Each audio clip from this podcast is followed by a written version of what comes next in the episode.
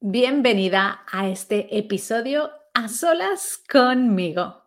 Hoy vamos a empezar tratando un tema que uniremos a lo largo de todo el mes. El mes de febrero lo dedicaremos exclusivamente a los clientes tóxicos, porque es muy importante aprender a gestionarlos, a identificarlos y a despedirlos cuando hace falta.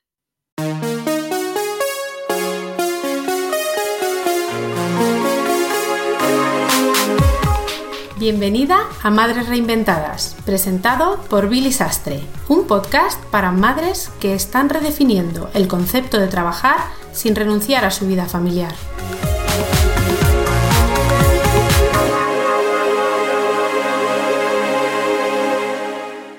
A lo largo de nuestra trayectoria como profesional digital, puede ser que nos encontremos con este momento en el que nos enfrentamos a una persona que nos está poniendo muchas barreras, una persona que quizá eh, nos está generando dificultades o hasta en algún momento angustia, estrés y puede ser que una sobrecarga en nuestro trabajo cada día con ese cliente. Lo importante es saber identificarlos, pero también saber cómo prevenir trabajar con este tipo de clientes. Para ello, hoy quiero hacerte una serie de pautas que seguramente te van a ayudar en tu día a día para esta gestión. Lo primero y lo más importante es saber identificar cómo son estos clientes tóxicos, ¿no? ¿Cuál sería ese momento en donde tú tendrías que decir, uy, levanto la banderita roja porque esto puede ser una señal de que este cliente sea tóxico? Entonces, para poder identificar ese comportamiento de un cliente tóxico, pues obviamente están las típicas, ¿no? La falta de respeto, las demandas excesivas o la falta de colaboración.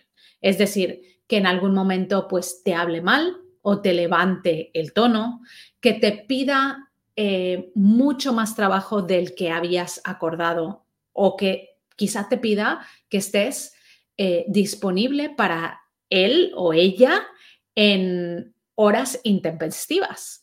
O quizá esa falta de colaboración, ¿no? Que tú eh, necesitas de su ah, colaboración para poder hacer tu trabajo y resulta pues que es imposible o muy complicado poder trabajar en conjunto o poder encontrar soluciones a las tareas diarias que estás ejerciendo. Bueno, pues esas tres cosas se englobarían en el comportamiento que está teniendo este cliente y que tú puedes decir, oye, esto para mí es una bandera roja, si lo veo una vez, lo identifico, si lo empiezo a ver que esto es un patrón que se repite, pues voy a tener la conversación con ese cliente.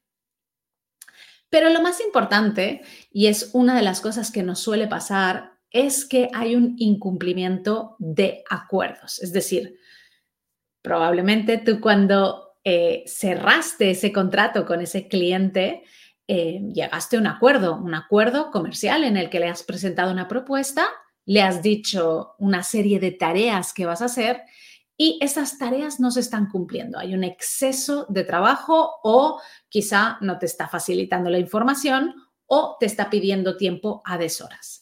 Para que esto pase, lo más importante es haber hecho el trabajo previo, que es sentar las expectativas de trabajo contigo. Esto es muy importante y a veces no lo solemos hacer porque pensamos que todo va a salir color de rosa, que no nos hace falta un acuerdo, que no nos hace falta muchas veces firmar un contrato y nos acabamos poniendo las manos en la cabeza cuando esto al final nos pasa. Entonces, consejo número uno, antes de empezar a trabajar con cualquier cliente, pon las expectativas sobre la mesa. Pon los acuerdos. Mis trabajos van a incluir esta, esta, esta y esta tarea. Van a ser aproximadamente tantas horas al mes. Vamos, te voy a cobrar tanto eh, al mes por mis servicios la forma de pago será de esta manera. Nuestra manera de comunicarnos será a través de este canal en concreto. Si tienes que localizarme a deshoras, esta será la manera de hacerlo. Mis horarios de trabajo son estos en concreto. Mis horarios de estar con mi familia son estos otros. Todo esto se pone por escrito dentro de un acuerdo. Y este acuerdo se firma, se firma con el cliente con el que estás empezando a trabajar. ¿Por qué? Porque cuando una persona sabe a lo que está acordando, es más difícil después incumplir o es más fácil hacer correcciones. Pero cuando tú no sabes eh, o esas expectativas no han quedado muy claras, es allí donde pueden haber algunas confusiones, algunos malos entendidos y pueden empezar pues las malas experiencias con un potencial cliente. Puede ser que también el cliente con el que tú estés trabajando, quizá al principio todo le haya parecido muy bien, pero que a lo largo de los días pues aparezca una comunicación agresiva o constantes quejas sin ningún tipo de fundamento o un impacto negativo hacia tu trabajo. Allí es donde toca pasar al segundo paso, que es mantener la conversación. Si tú has realizado el primer paso correctamente y has firmado un acuerdo y has puesto sobre la mesa todas las cosas que vas a hacer para ese cliente y cómo y has sentado esas expectativas y eso se está incumpliendo, el siguiente paso es mantener una conversación. Es un pequeño toque de atención, como cuando tú a lo mejor estás tratando con tus peques y hacen algo que no te ha parecido correcto, bueno, pues la primera es una, la primera cosa que haces es una llamada de atención. Pero después, obviamente, pues vas a, vas das el toque y luego haces otra acción en concreto, ¿no? Entonces, lo importante es que durante esta primera llamada en donde tú vas a tener que poner tus límites, establezcas que ese límite sea sobrepasado. Eh, le expreses a tu cliente con el que estás trabajando que ha pasado una situación que a ti no te ha parecido normal. Y te pongo un ejemplo. Imagina que tu potencial cliente te dice, oye, yo quiero una reunión contigo el lunes a las 10 de la mañana, nos vemos a través de Zoom, por ejemplo, y hablamos sobre el próximo proyecto que vamos a iniciar. Muy bien, ahora Imagina que el lunes a las 9 de la mañana te manda un mensaje, un WhatsApp y te dice, eh, Billy, me es imposible conectarme a la reunión de hoy, lo siento, me ha parecido un imprevisto, no puedo, no puedo conectarme. Muy bien, si este cliente te hace esto una vez, tú le escribes de forma muy educada y le dices, espero que no haya sido nada grave, ya me contarás eh, cómo podemos reagendar esta reunión. No te preocupes, reagendamos. Si esto vuelve a pasar, tú tendrías que tomar una acción. Tendrías que tener esa conversación con el cliente y decirle, mira, esta es la segunda vez que me cancelas con insuficiente tiempo de preaviso y yo necesito, eh, pues te voy a tener que cobrar mi hora de reunión porque yo había planificado mi agenda para estar contigo en este momento y no dejé o bloqueé otros potenciales clientes por poder estar al 100% contigo. Entonces, esto la verdad es que es algo que a ti te da una profesionalidad muy buena y que al cliente le da una lección de decir, vale, no puedo jugar con el tiempo de Billy porque el tiempo de Billy es sagrado y además a mí me va a costar dinero, ¿no? Otra de las cosas que puede ser que tengas que, que hacer es tener una conversación sobre la alta carga de trabajo que ese cliente te está dando, que quizá no está llegando a cumplir con el acuerdo que tú habías hecho. La manera de mantener esta conversación es ir siempre con una opción para el cliente. Es decir, dejar que el cliente elija cuál de las dos opciones quiere con la que quiere continuar es la mejor manera que tú puedes hacer para mantenerte con esta calidad de auténtica profesional. Entonces, vamos a ponernos en la situación de que tenemos un cliente con el que hemos firmado un contrato de tres horas diarias y en los últimos 15 días o 20 días nos ha estado dando una carga de trabajo que nos supone a nosotras una hora extra diaria. Pues ha llegado el momento de mantener la conversación. Entonces, le llamamos por teléfono al cliente o le enviamos un correo electrónico y agendamos una reunión con este cliente.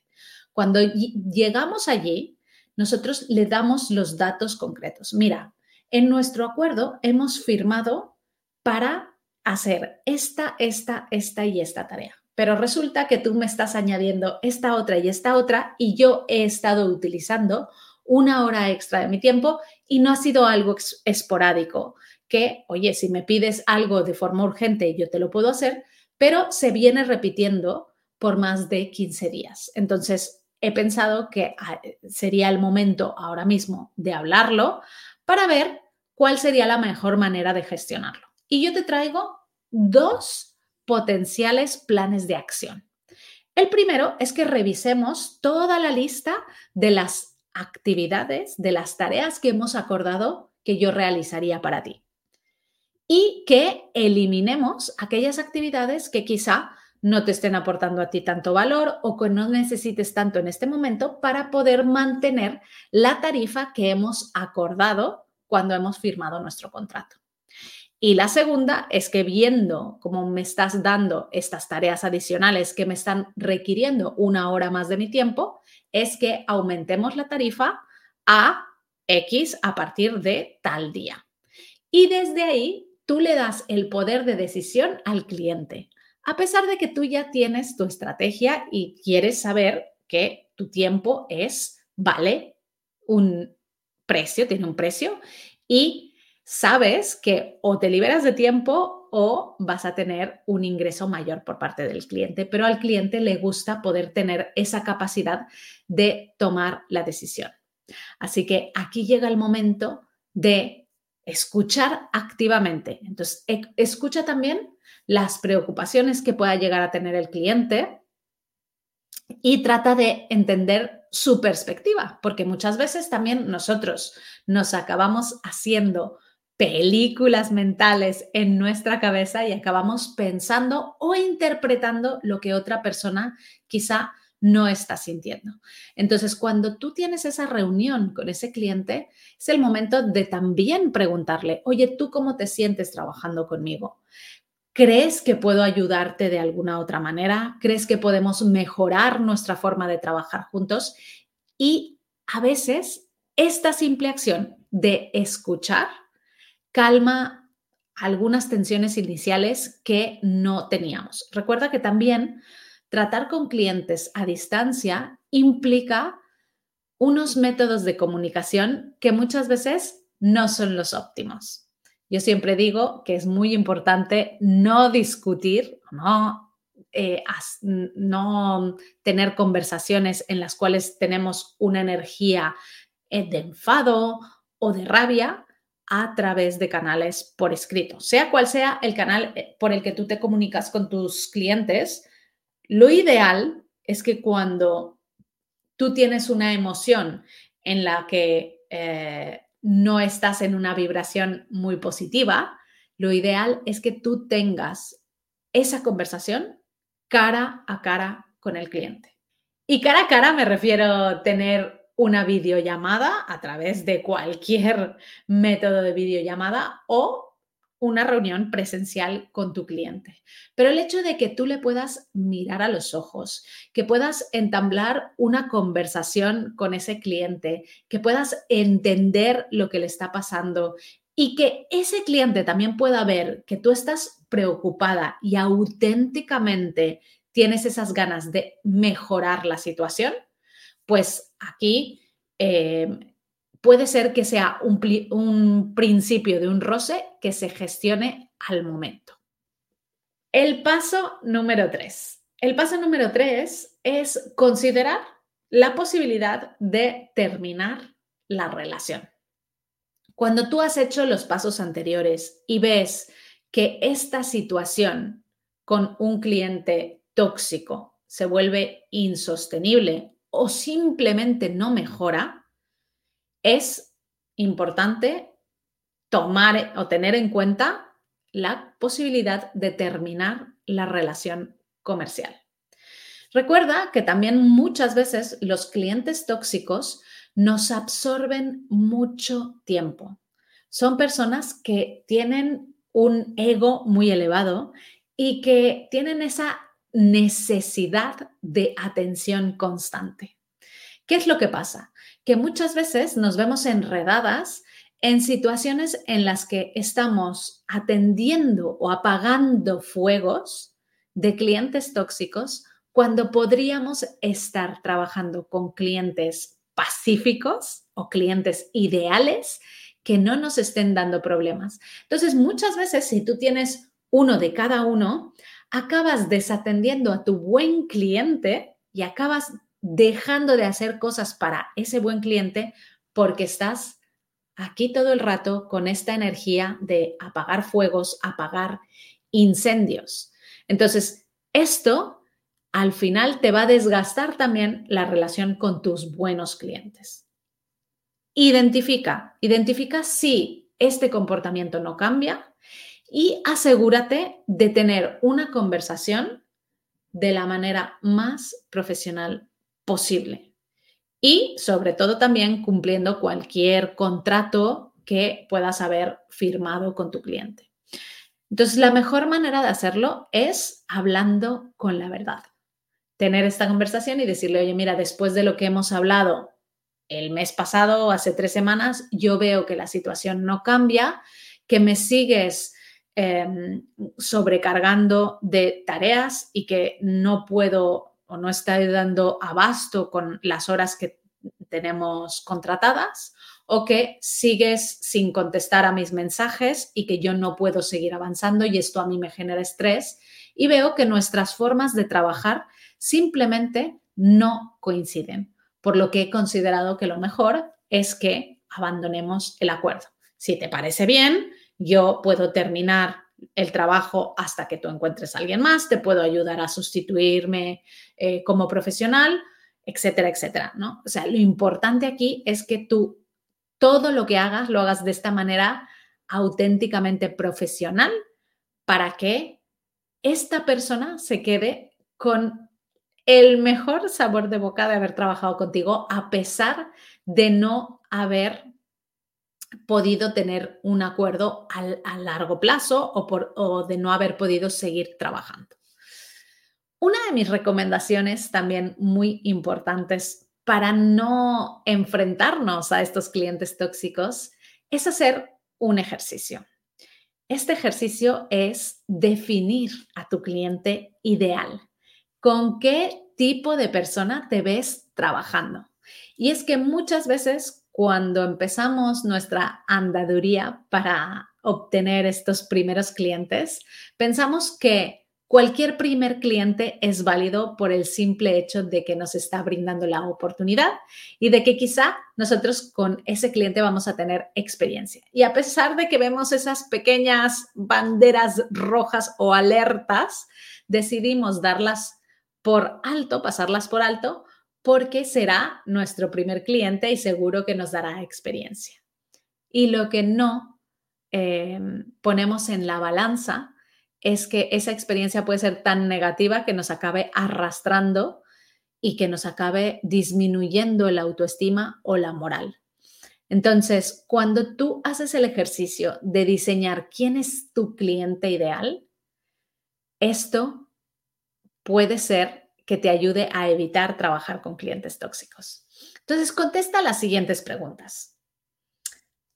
¿Qué tipo de cliente es mi cliente ideal? ¿Es una mujer o es un hombre? Eh, aproximadamente, ¿qué edad tiene? ¿Cuáles son sus pasiones? Además del trabajo, ¿qué otras cosas le gusta hacer? ¿Cuáles son sus valores? ¿Por qué cosas se decanta en la vida que le hacen sentirse mejor como persona. ¿Cómo es su carácter? ¿Es una persona alegre? ¿Es una persona organizada? ¿Es una persona con poco tiempo, es un ejecutivo que viaja mucho, es un empresario que tiene muchas ideas, cómo es su día a día. ¿Cómo le gusta comunicarse contigo? ¿Le gusta tener reuniones presenciales? ¿Le gusta reunirse a través de eh, reuniones online?